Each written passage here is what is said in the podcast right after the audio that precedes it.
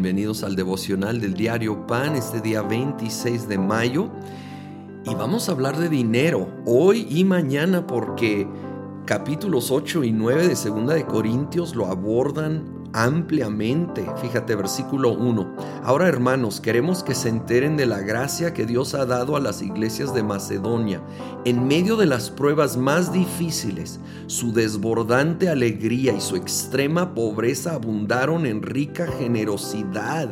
Soy testigo de que dieron espontáneamente tanto como podían y aún más de lo que podían. ¡Wow! ¡Qué ejemplo de esta iglesia! En Macedonia, personas que estaban viviendo pruebas difíciles, lo llama extrema pobreza, sin embargo, tenían un corazón desbordante de generosidad. Y el versículo 5 creo que es clave. Dice, incluso hicieron más de lo que esperábamos, ya que se entregaron a sí mismos, primeramente al Señor y después a nosotros, conforme a la voluntad de Dios. Su generosidad nacía de una entrega genuina primeramente a Dios y luego a su iglesia local. Jesucristo dijo, donde está tu tesoro, ahí está tu corazón. No podemos separarlos como algunas personas intentan. Un corazón genuinamente rendido y entregado al Señor será generoso con las cosas del Señor, punto. Aun si uno tiene poco, proporcionalmente a su posibilidad, obviamente, pero será generoso con aquello, como estas iglesias que estaban en extrema pobreza, pero fueron generosos y te aseguro que Dios suplió sus necesidades porque es un Padre bueno que sabe lo que necesitamos.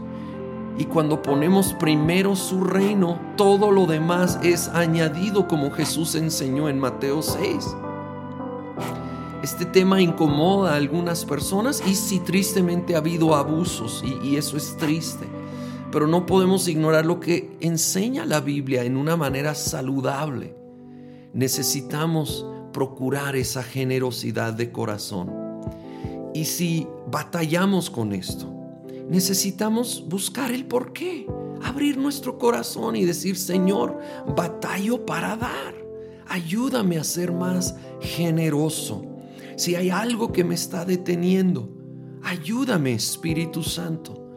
Vamos a reconocerlo, vamos a ser vulnerables delante del Señor y con la ayuda del Espíritu Santo vamos a esa generosidad, dice el versículo 7. Pero ustedes, así como sobresalen en todo, en fe, en palabras, en conocimiento, en dedicación y en su amor hacia nosotros, procuren también sobresalir en esta gracia de dar. Dice Pablo, Qué padre que tienen estos otros dones, pero también necesitan el don de dar, de la generosidad. Lo llama la gracia de dar y eso me anima porque cuando yo batallo, necesito recordar que es una gracia de parte de Dios que no viene naturalmente. La carne naturalmente resiste el dar de su dinero.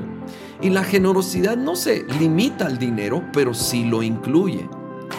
Entonces busquemos ser generosos en nuestro tesoro, pero también en nuestro tiempo, en nuestro talento reconociendo que es una gracia de Dios. Así que voy a la raíz de nuevo.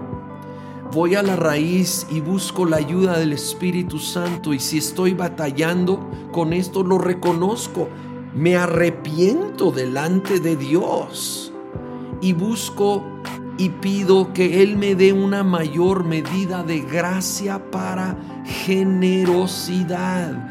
Y cuando yo empiezo a ejercerlo, Créeme que esto es como un músculo que se va haciendo más fuerte con el uso.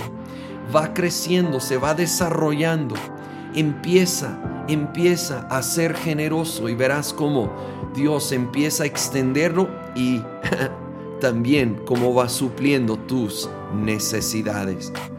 Señor, queremos ser generosos como las iglesias de Macedonia, independiente de, independiente de nuestras circunstancias particulares. Ayúdanos a crecer en generosidad, honrándote a ti, bendiciendo tu casa y tu causa. avanzando la causa del reino, Señor, y yo pido que tú suplas toda necesidad en nuestras casas, en el nombre de Cristo Jesús. Amén.